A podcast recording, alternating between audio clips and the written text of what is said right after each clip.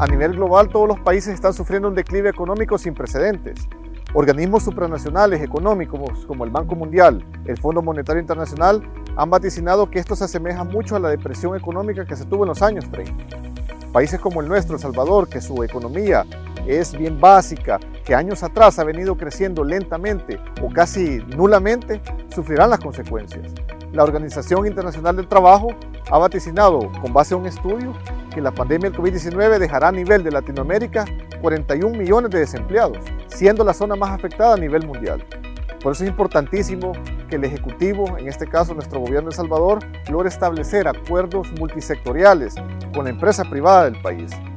La diversidad económica debe comenzar a dinamizarse y que vaya acorde a los tiempos en los cuales se está manejando la pandemia del COVID-19. No nos podemos adelantar a los procesos. La reactivación debe ir acorde al, mismo planeamiento de la curva como tal.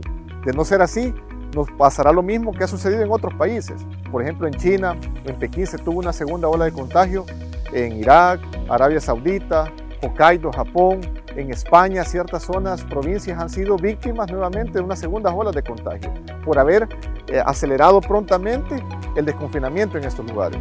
Por eso es importante que tanto la parte política empresarial logren un acuerdo en común para ir minimizando el riesgo de contagio y aceleración del COVID-19. Sabemos muy bien que la semana anterior tuvimos marcha de médicos hacia la Asamblea Legislativa exigiendo una cuarentena estricta.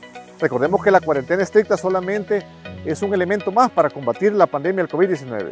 Por eso es imprescindible que el Ministerio de Salud, con base a estudios de especialistas, epidemiólogos, incluso con apoyo extranjero, puedan paliar la situación y ver qué más elementos pueden agregarle para el manejo de, de la pandemia del COVID-19.